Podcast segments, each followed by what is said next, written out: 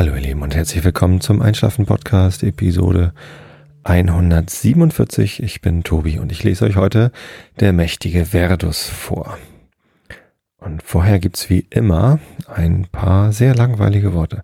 Und zwar heute zum vorerst letzten Mal. Nein, keine Sorge, ich höre nicht auf mit dem Einschlafen-Podcast.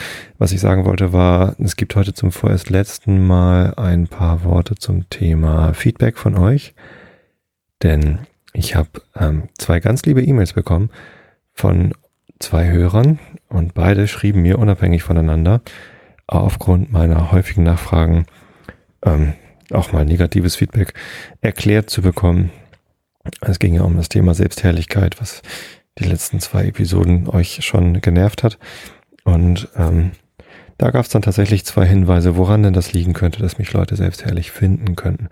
Und äh, beide Hörer waren ganz lieb und haben gesagt, nein, nein, eigentlich finden wir dich toll, aber Tobi, wenn du ständig deine ähm, Leserpost vorliest und dich quasi lobpreisen lässt, ähm, ich krieg halt tatsächlich ähm, diese diese E-Mails, ich denke mir die ja nicht aus, aber wenn ich sie vorlese und irgendwie alle loben mich in den höchsten Tönen, dann ähm, klingt das halt so, als fände ich mich selber toll. Zugegeben, wenn man das so gesagt bekommt, ist es eigentlich ganz einleuchtend und ja, war so ein bisschen Eigentor, weil es gab ja mal die Situation, dass jemand eine ganz tolle Rezension geschrieben hatte und die ich dann nicht vorgelesen hatte und dann war derjenige enttäuscht, dass er nicht erwähnt worden war. Und von da an habe ich dann ähm, alle Sachen vorgelesen. Ist nach hinten losgegangen. Man soll nicht immer aufgrund einzelner Nachfragen ein ganzes Format umstellen. Das sollte ich als Produktmanager eigentlich wissen. Nur weil jemand sagt, ich möchte das aber so, sollte man das Produkt nicht ändern. Ähm, tja, habe ich aber gemacht. Ähm, war nicht so schlau. Ist auch kein großer Schaden entstanden, aber naja. Ähm, Quintessenz ist, nicht immer alles vorzulesen. Und so werde ich es dann jetzt auch halten. Also ähm, seht's mir nach. Ich werde nicht mehr jede einzelne Rezension, jeden einzelnen Beitrag auf Facebook und jeden ähm, Kommentar im Blog hier vorlesen. Ähm, das heißt aber nicht, dass ich mich nicht drüber freue. Also macht's ruhig weiterhin. Vielen Dank dafür und ja, ähm, ich versuche auch auf alles zu reagieren. Bis auf iTunes habe ich ja auch immer eine Möglichkeit zu antworten. Bei iTunes die Rezension, da kann ich halt leider nicht antworten. Und jetzt bin ich doch nochmal in Versuchung geraten. Heute gab es eine Rezension auf iTunes, eine neue, ähm, die aber dann negativ war. Insofern äh, ist das jetzt keine Selbstherrlichkeit, dass ich euch davon erzähle. Ich lese sie auch nicht im Klartext vor. Es ging um eine Hörerin, äh, irgendwas mit M. Die hat, also der, der Accountname ist irgendwas mit M und sie hat aber mit ihrem richtigen Namen unterschrieben. Könnt ihr selber gucken, wie sie heißt. Und sie hat ähm, gesagt, dass es doch irgendwie unmöglich von mir gewesen sei, in Episode 25 zu behaupten, wörtlich, ähm, ich bin doch kein asozialer Penner, der in der Bahnhofsmission übernachtet, äh, was denn das für ein Selbstbild wäre, beziehungsweise ein Bild von, von Menschen, die in der Bahnhofsmission übernachten oder keine Ahnung. Also es war so, ja, sich so abfällig über Obdachlose zu äußern, passe doch gar nicht zu meinem christlichen Weltbild. Nun, das ist ein ganz klarer Fall aus, äh, aus dem Zusammenhang gerissen und falsch zitiert. Ich kann mich äh, zum Glück gut daran erinnern, was ich in der Episode wohl gesagt haben muss, ohne sie nochmal anzuhören. Das könnt ihr ja selber nochmal tun. Ähm, und zwar habe ich mich sicherlich über St. Pauli Fangesänge aufgeregt. Und zwar gibt es da das Lied Wir sind Zecken, asoziale Zecken, schlafen unter Brücken oder in der Bahnhofsmission. Das wird gerne gesungen von St. Pauli-Fans und zwar die ganze Südkurve singt das laut und die, naja, die restlichen Kurven singen das auch manchmal mit im St. Pauli-Stadion und ja, ich singe das nicht mit. Ähm, und in dem Zusammenhang habe ich wohl halt gesagt, dass ich keine asoziale Zecke bin und auch nicht in der Bahnhofsmission übernachte. Ähm, und ja, also früher nannte man mich tatsächlich Zecke, weil ich lange Haare hatte und ein Rocker war. Und äh, die Nazis bei uns im Ort, die haben mich schon irgendwie Zecke gerufen. So, die, weil die halt gar keine Haare hatten. Ähm, aber heutzutage habe ich kurze Haare, gehe relativ gepflegt aus dem Haus. Naja, ich rasiere mich nur einmal die Woche. Aber ich, ähm, ich schlafe halt nicht unter Brücken. Ich habe ein Haus und ähm, lebe sehr, sehr gut. Ich habe ähm, Familie und bin alles andere als Punk. Auch wenn ich manchmal gerne Punk wäre, ähm, so von der Lebenseinstellung her, aber ich bin's nicht. Ich habe irgendwie einen Kredit bei der Bank und habe ein Haus gebaut und bin eigentlich eher Spießer. Das Thema hatte ich ja auch schon mal hier im Podcast. Und das ist einfach nur, das war mein Hinweis. Ich, ich kann mich mit diesem Lied, wir sind Zecken, asoziale Säcken, schlafen unter Brücken oder in der Bahnhofsmission, einfach überhaupt nicht identifizieren. Und ich sehe das auch überhaupt nicht ein, dass man so sein muss, um St. Pauli-Fan zu sein, sondern ich bin halt einfach ein ganz normaler Typ. Bin trotzdem St. Pauli-Fan. Irgendwie dieses, dieses romantische Bild von alle St. Pauli-Fans sind so, ähm, dass sie ja eben ne, diese, dieses, dieses Lied singen können ähm, kann ich, kann ich nicht, nichts mit anfangen. Deswegen singe ich da nicht mit. Das ist auch schon alles. Aber ich habe überhaupt nichts gegen äh, Punks, die äh, unter Brücken schlafen, auch nichts gegen Obdachlose, natürlich nicht. Um Himmels Willen, wo kämen wir da hin, wenn ich da was dagegen hätte? Ich habe auch überhaupt nichts gegen die Bahnhofsmission, ganz im Gegenteil. Das sind Leute, die ähm, machen eine sehr wertvolle Arbeit und auch eine sehr anstrengende Arbeit, glaube ich, dass es sehr, sehr stressig sein kann und ähm, tja, ich bin dankbar für jeden, der so einen Job macht. Ich würde ihn nicht machen, weil das einfach viel zu anstrengend wäre äh, für mich. Das könnte ich einfach nicht. Das ist auch seelische Belastung und so. Bahnhofsmission habe ich einen großen Respekt vor. Insofern, ähm, das war einfach mal, also diese iTunes-Rezension war einfach mal wirklich komplett falsch verstanden. Ähm, kann auch sein, dass ich mich äh, missverständlich, äh, dass ich mich missverständlich ausgedrückt habe oder unverständlich. Ähm, ja, wollte ich nur nochmal klarstellen. Also, ich war selber mal Zecke und ich habe auch nichts gegen Zecken und ich habe auch nichts gegen Penner. In der iTunes-Rezension stand was von Penner. Ich glaube, Penner habe ich gar nicht gesagt. Das müsste ich aber nochmal nachhören in Episode 25. Ist ja auch egal. Ähm, also Obdachlose sage ich eigentlich lieber als Penner. Es gibt ja dieses Penner-Game, kennt ihr das? Ähm, ich habe das ehrlich gesagt nie gespielt, aber es soll mal eine Zeit lang ein ziemlicher Hit gewesen sein. Ähm, oh, das ist irgendwie so ein, keine Ahnung, so ein Browser-Game, wo man irgendwas machen musste. Flaschen sammeln oder so, ich weiß es gar nicht mehr so genau. Na, wie auch immer. So viel zum Thema Rezension und jetzt ist auch Schluss damit. So, lese ich da nichts mehr drauf vor. Ich ähm, habe das Thema ja sowieso schon schon länger abgeschlossen mit der Selbstherrlichkeit. Ich habe mich nur so gefreut, dass ich da nochmal Feedback zu bekommen habe. Also vielen Dank an die beiden, die mir dazu geschrieben haben. Ähm, ja, so habt ihr auch nochmal Einfluss gehabt auf das, was ich hier mache. Und tatsächlich bin ich ähm, auch fast ein bisschen erleichtert. Das war nämlich ganz schön der Stress, immer genau zu gucken, okay, was muss ich alles erwähnen? Äh, wer hat mir überall alles geschrieben? Das waren so viele Kanäle und naja, wenn ich das jetzt ähm, nicht machen soll, dann muss ich es ja auch nicht mehr machen. Und ähm, habe viel weniger Vorbereitungszeit, um euch hier den Einschlafen-Podcast zu machen. So sieht das aus. Ja, ähm, Thema St. Pauli, da waren wir eben auch schon mit den Fangesängen, ist nicht so das schöne Thema, ehrlich gesagt. Also, ja, letzte Woche war ich am Stadion am Montagabend gegen den KSC und St. Pauli hat 1 zu 0 gewonnen, so ganz knapp über die Zeit gerettet. Und ähm, gestern hat St. Pauli auswärts gespielt in Aue Aue ist ein ganz heißes Pflaster für St. Pauli. Also niemand weiß genau, wo das liegt. Na, irgendwo im Erzgebirge. Ähm, ich weiß es ehrlich gesagt nicht so genau. Es ist nicht, halt nicht so die große Fußballstadt, ehrlich gesagt. Ne? Also das wollte ich damit sagen. Bayern München kennt man, Schalke und so. Das sind so Gegner, gegen die man verlieren kann. Aber Aue äh, ist nicht als, also als Fußballstadt jetzt nicht so bekannt. Und tja, trotzdem verlieren wir da regelmäßig mit dem FC St. Pauli. Ich weiß noch, wir sind mal in Aue aus dem Pokal herausgeflogen in der ersten oder zweiten Runde. Und auch wenn wir in einem Ligabetrieb da spielen, ja, das ist einfach nicht, nicht leicht, in Aue zu gewinnen für St. Pauli. Eigentlich verlieren wir da immer. Und dann war das gestern wieder so ein Spiel, irgendwie in der paar und 20. Minute ist St. Pauli in Führung gegangen. Äh, nach Vorbereitung von Benedikt Pliquet vom Torwart. Der hat einen ganz weiten Abschlag gemacht, 70 Meter habe ich gelesen. Und dann hat Bruns das Ding irgendwie reingemacht, nach einem Abwehrfehler von ähm, einem Auer-Spieler. Und tja, dann haben sie es aber nicht geschafft, nochmal ein weiteres Tor zu schießen. Daraufhin kam dann in der zweiten Halbzeit, in der 55. Minute der Ausgleich.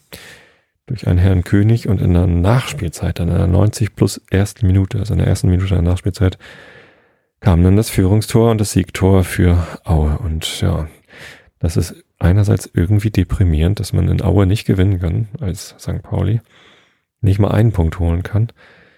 Und es war auch eine große Enttäuschung, weil sich St. Pauli damit irgendwie aus dem Aufstiegsrennen verabschiedet hat. Es gab ja fünf Mannschaften, die alle ganz dicht beieinander, so drei Punkte auseinander, ähm, an der Spitze der zweiten Liga standen. Und jetzt hat Paderborn verloren am Wochenende und ja, ich hatte mich schon gefreut. Wenn St. Pauli gewinnt, dann setzen wir uns wenigstens ein bisschen von Paderborn ab und wir sind nur zu viert, aber jetzt sind sie nur noch zu dritt da oben. Frankfurt, Düsseldorf und Fürth. Fürth führt auf dem ersten Platz. Und ja, Paderborn und St. Pauli gucken dem Aufstiegstreiben jetzt mal von unten zu. Es sei denn, jetzt gerade spielt übrigens äh, Düsseldorf seit einer Viertelstunde. Wenn ich fertig bin mit Podcast aufnehmen, dann gucke ich da nochmal rein. Gegen Cottbus und ja, meine Vermutung ist halt einfach, dass Düsseldorf gewinnt und dann halt vier Punkte zwischen sich und St. Pauli bringt. Rechnerisch ist das alles natürlich noch nicht entschieden, aber so wie Düsseldorf und Frankfurt und auch Fürth diese Saison spielen, lassen die einfach nichts mehr anbrennen und werden unter sich ausmachen, wer in die Relegation muss und wer aufsteigt. Und St. Pauli und Paderborn schauen aus sicherer Entfernung dazu. Also der, der Klassenerhalt ist gesichert, die Aufstiegsgefahr ist gebannt für den FC St. Pauli. Das ist einerseits eine Enttäuschung, andererseits, naja, dann ist das jetzt eben so. Und wir als St. Pauli-Fans sind ja Kummer gewohnt. Das vereint uns dann doch, auch wenn wir alle unterschiedlicher sozialer Herkunft sind oder keine Ahnung, wie ich dieses komische Stadionlied deuten soll. Ähm, tja, wieder mal nichts mit Aufstieg. Was heißt wieder mal? Wir waren ja eigentlich letzte Saison gerade erst in der ersten Liga, müssen ja nicht gleich wieder aufsteigen. Ich freue mich, wenn Fürth aufsteigt. Die Unaufsteigbaren sollen ruhig mal aufsteigen. Ich weiß zwar ehrlich gesagt auch nicht genau, wo Fürth ist. Irgendwo in Bayern. Ähm, aber genauer weiß ich es nicht. Müsste ich gleich mal nachgucken. Habe ich eigentlich Hörer in Fürth? Ich weiß es gar nicht. Muss ich auch mal nachgucken. Und ja, aber Fürth ist halt, glaube ich, noch nie in der ersten Liga gewesen und ist die letzten Jahre immer auf dem vierten Platz gewesen. Und das ist ja denkbar äh, unglücklich, dass man gerade so die Relegation verpasst hat und den Aufstieg nicht geschafft hat. Und St. Pauli ist ja jetzt gerade erst diese Saison wieder in die zweite Liga gekommen. Kann ruhig noch eine zweite Runde da drehen. Ähm, und ja, manchmal mag ich zweite Liga auch tatsächlich ganz gern. Also erste Liga ist natürlich toll mit irgendwie großartigen Gegnern. Ich weiß noch, letztes Jahr habe ich ähm, Dortmund am Millantor gesehen. Die Dortmund haben natürlich hoch gewonnen, irgendwie 3 zu 0 oder so, weiß ich gar nicht mehr. Aber es war mal toll, so ein Kagawa oder äh, weiß gar nicht, wer da noch so schon mitgespielt hat, ähm, am Millantor rumlaufen zu sehen. Und was habe ich noch gesehen? Schalke, genau. Das mit dem Becherwurf. Oder war ich bei Schalke? Ich weiß es gar nicht mehr. Nee, das habe ich, glaube ich, nur im Fernsehen gesehen. Ja, also erste Liga hat natürlich die, die spannenderen Gegner. Ne? Wenn jetzt irgendwie Fürth oder Aue am Millantor ist, dann sind da lauter Spieler, die man nicht kennt, aber auch tolle Spieler. Ähm, und der große Vorteil in der zweiten Liga ist, es ist alles ein bisschen entspannter. St. Pauli spielt in der zweiten Liga ähm, häufig mal oben mit und nicht unten. Äh, St. Pauli ist natürlich auch schon mal abgestiegen in der Regionalliga damals. Das waren ganz schreckliche drei Jahre, glaube ich, letztens in der Regionalliga. Aber ähm, meistens ähm, ist zweite Liga halt doch deutlich entspannter. In der ersten Liga spielt St. Pauli immer gegen den Abstieg. Also, dass man sich mal irgendwie länger als ein Jahr in der ersten Liga gehalten hat, ist schon mal irgendwie eine ganz, ganz, ganz, ganz lange Zeit her. Und na, also ich, ich kenne das nicht, diese Zeit. Da war ich noch nicht Fan, noch nicht Fan genug.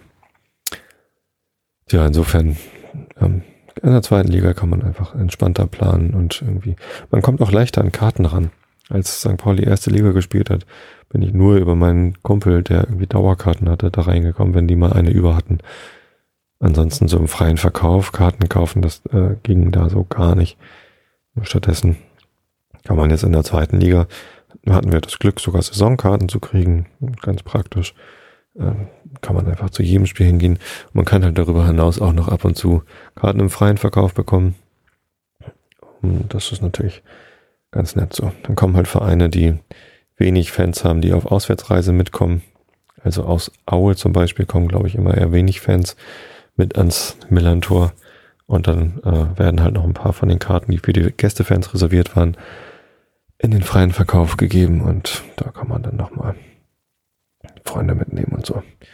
Insofern, ich bin natürlich enttäuscht. Und Aufstieg ist immer eine tolle Sache, über die man sich freut. Da kann mir keiner was vormachen. Aber hm, ich finde zweite Liga auch okay. Insofern sollen wir uns jetzt mal damit abwenden, dem Aufstiegstreiben da oben zuzugucken. Am nächsten Sonntag bin ich wieder im Stadion. Da kommt Cottbus zu Besuch.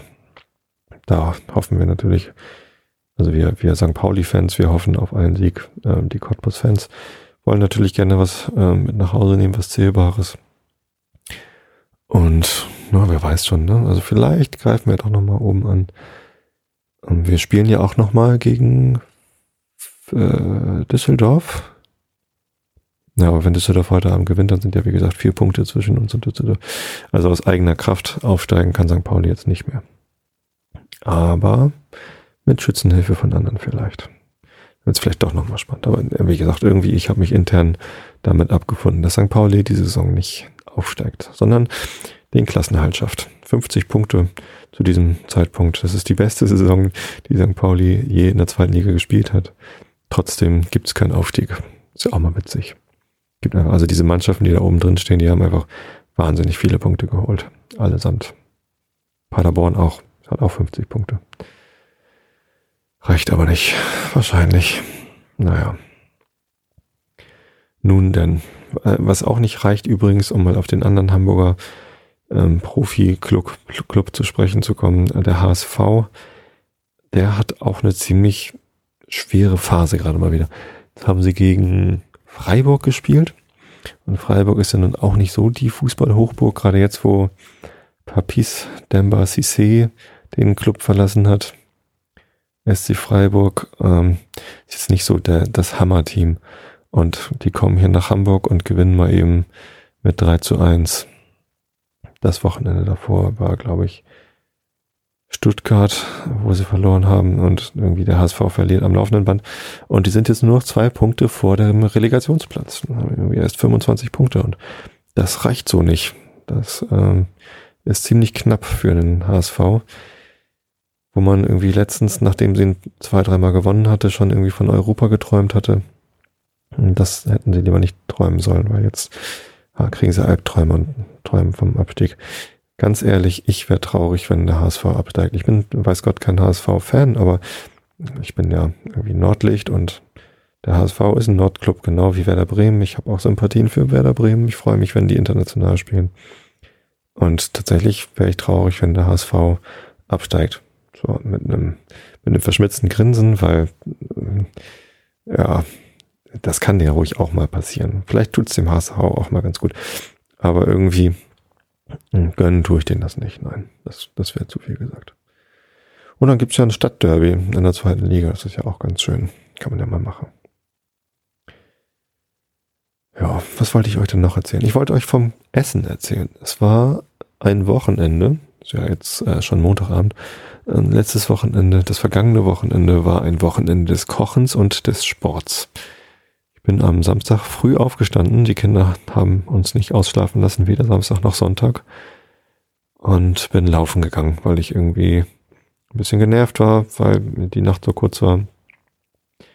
Und ähm, es Wochenende war, aber ich nicht ausschlafen durfte. Und dann, um meine Genervtheit loszuwerden, habe ich mir die Laufschuhe angezogen und bin joggen gegangen und habe mit meinen Cosporter Pro Kopfhörern äh, die Farin Urlaub Racing Team Platte gehört, äh, die mit äh, Nicht im Griff und dem großartigen Song Gobi Todic. Gobi Todic ist zurück. Ein großartiger Song, ein, ein Meilenstein der Rockgeschichte. Äh, ich ich finde ihn einfach aus verschiedenen Gründen äh, ganz, ganz großartig, den Song. Also wenn ihr Punk mögt, beziehungsweise schnellen Rock, dann äh, mit deutschen Texten, dann hört euch die Farin Urlaub Racing Team Platte an. Und am besten zum Laufen. Und am allerbesten mit dem Costporter Pro Kopfhörer. Ich mache ganz viel Werbung für den. Ich kriege dafür kein Geld, keine Sorge. Und ähm, ich, ich finde ihn einfach ganz, ganz toll, weil er leicht ist und einen guten Sound hat. Und mit dieser Platte auf dem Ohr kann man einfach fünf Prozent schneller laufen. keine Ahnung. Ich habe es nicht nachgemessen, aber ich war tatsächlich deutlich schneller als sonst in dieser Runde. Äh, aber nicht deutlich kaputter, sondern ich war einfach super motiviert und hat Spaß gemacht zu laufen. Ja, und dann war ich wieder da und dann haben wir gefrühstückt. Und zum Mittag habe ich ähm, gekocht. Also Frühstück habe ich schon gemacht, aber das ist ja nicht so viel zu machen. Einfach Sachen rausstellen. Am Wochenende gibt's bei uns Nutella. Das gibt's in der Woche nicht. Sondern das ist aufs Wochenende beschränkt und freuen sich die Kinder natürlich und lieben Nutella.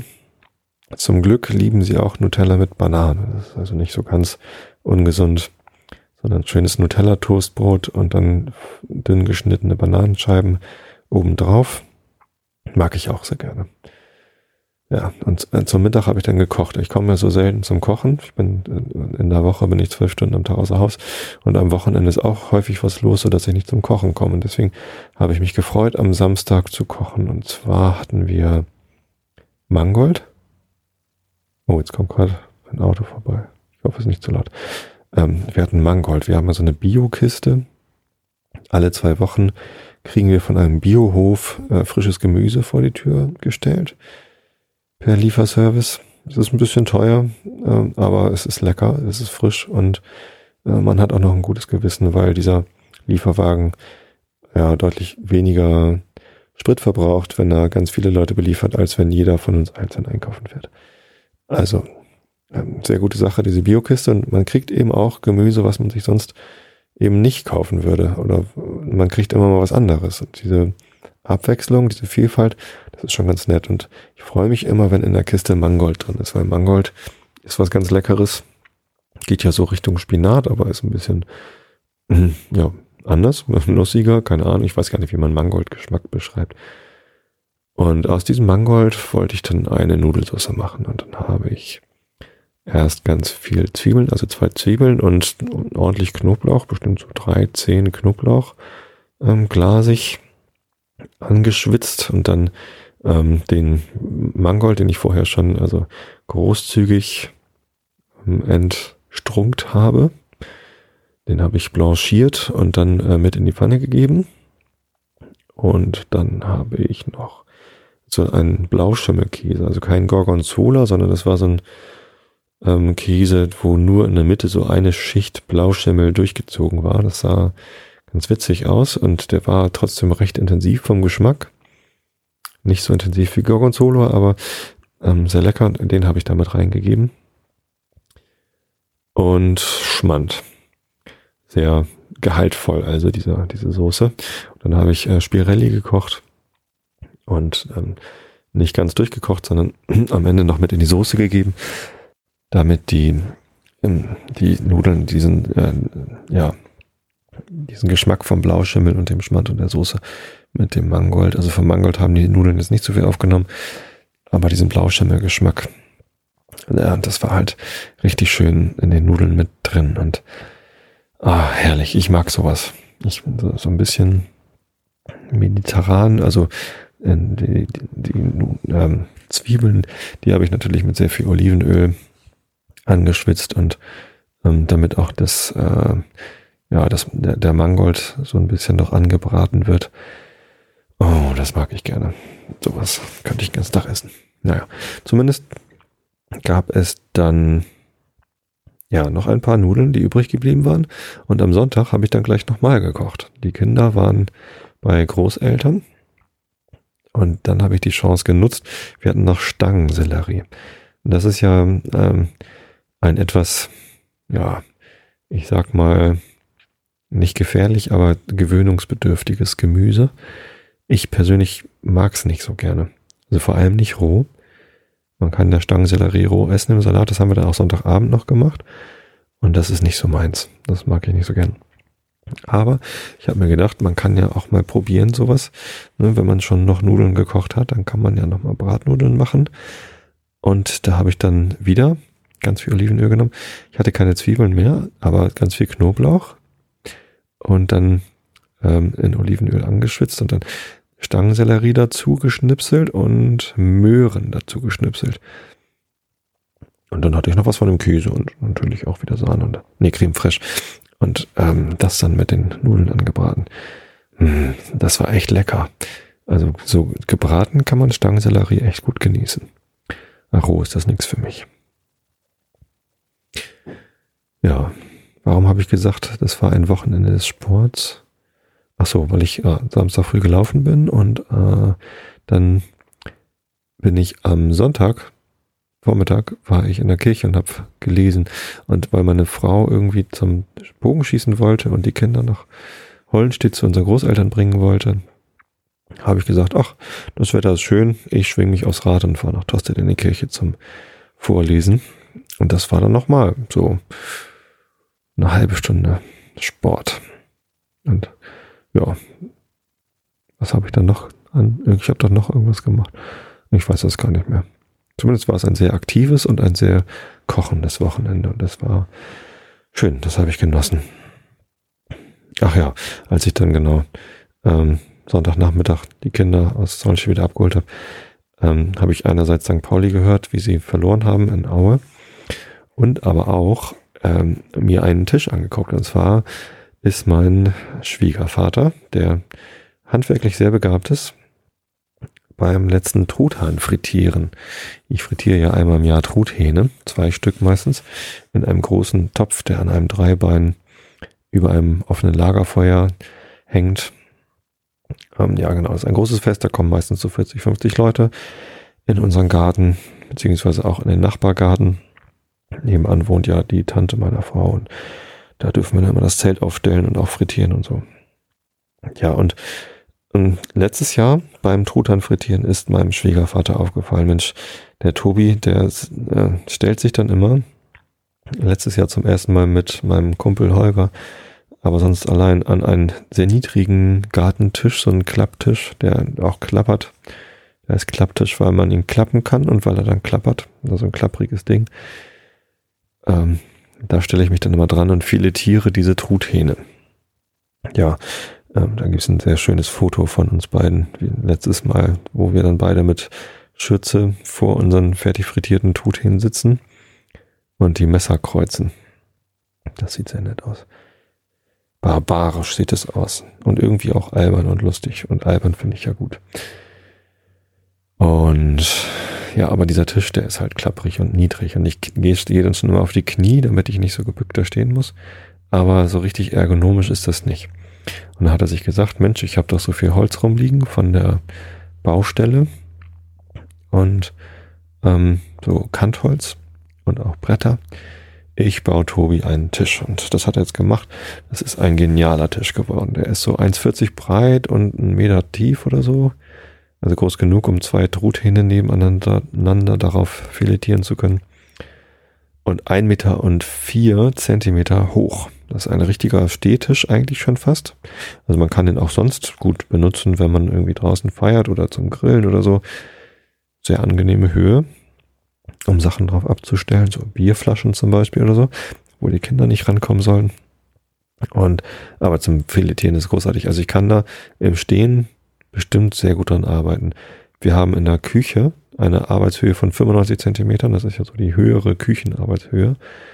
Das ist die richtige Höhe für meine Frau ist es, ja genau, also vielleicht ein Tick zu hoch für meine Frau, die könnte auch mit 90 Zentimeter wahrscheinlich gut leben, aber sie kann auch mit 95 gut leben. Und für mich ist es okay.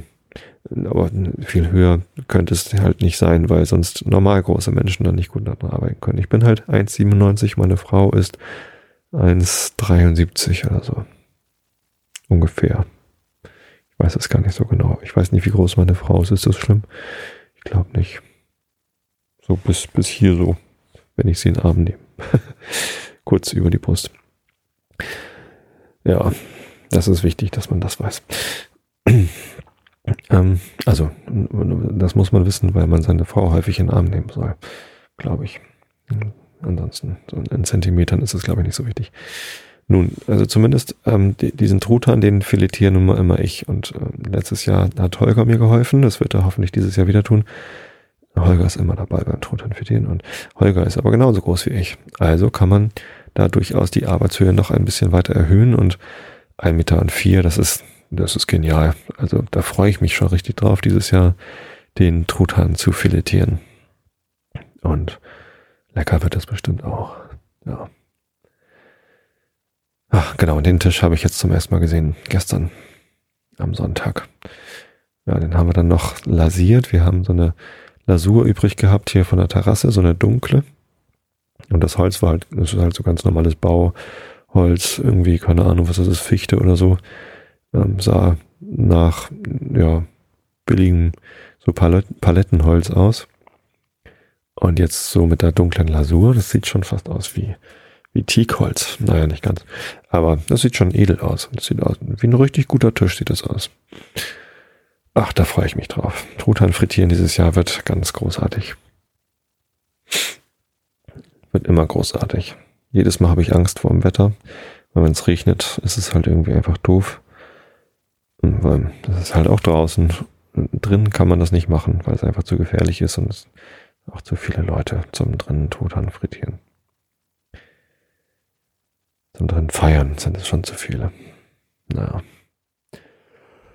So, ich werde müde und äh, will auch gleich noch ein bisschen Fußball gucken. Also ich lese euch jetzt nochmal das äh, Buch hier vor. Ich habe letztes Mal ein bisschen wenig Feedback dazu bekommen, ähm, außer dass es kaum jemand gehört hat, was ich vorgelesen habe, weil alle schon geschlafen haben. Ist ja auch in Ordnung. Aber ähm, ich kannte dieses Buch halt vorher nicht und ich kannte auch die Autorin nicht, Angela Gede äh, der mächtige Verdus. Und ich finde es ganz spannend. Äh, vielleicht schreibt ihr mir nochmal auf die Facebook-Seite oder in iTunes oder per E-Mail oder ins Blog, was ihr so von diesem Buch haltet. Und ob ich das überhaupt weiter vorlesen soll. Aber wenn ihr eh alle schon schlaft, ist es ja auch egal. Mir macht's Spaß. Augen zu und zugehört. Über den Fluss. Die Brüder hatten tief und fest geschlafen, so tief wie noch nie. Mit dem Morgen war die Erinnerung gekommen und die Verzweiflung. Merkwürdigerweise waren die sorgenvollen Gefühle fast verschwunden, nachdem die weise Trunhilde ihnen Frühstück gemacht hatte. Die Sorgen kamen erst wieder, als Trunhilde sie aus dem Wald führte. Simonus fiel das Laufen schwer, er stützte sich auf einen dicken Stock, nur wurden seine Schritte davon auch nicht sicherer. Um ihn zu entlasten, trug Christophus beide Rucksäcke. Zum Glück hatten sie schon so einiges gegessen. Schwer waren sie eigentlich nicht. Das ständige Warten auf Simonis ermüdete Christophus hingegen sehr. Da wären wir. Die Ebene zu Nittermoringen. Haltet euch rechts, bis ihr zu einer Baumgruppe kommt, die dicht beisammen steht. So dicht, dass sie fast eine Mauer bildet. Von dort an benutzt die Karte, sagte Trunhilde und reichte Christophus ein vergilbtes, zusammengerolltes Pergament. Danke, sagte er zähneknirschend und tunlichst vermeidend, sie anzusehen. Hinter der Mauer aus Bäumen werdet ihr die Hilfe finden, die ihr braucht. Viel Glück und seien die guten Geister mit euch, sagte sie und drehte sich um und verschwand im Grauwald. Danke, flüsterten beide. Die Ebene erstreckte sich über Meilen, so schien es den Brüdern zumindest. Sie standen da und sahen sich um, suchten die Ebene nach der Baumgruppe ab. Ganz weit im Osten war etwas zu erkennen. Es erinnerte stark an eine Mauer.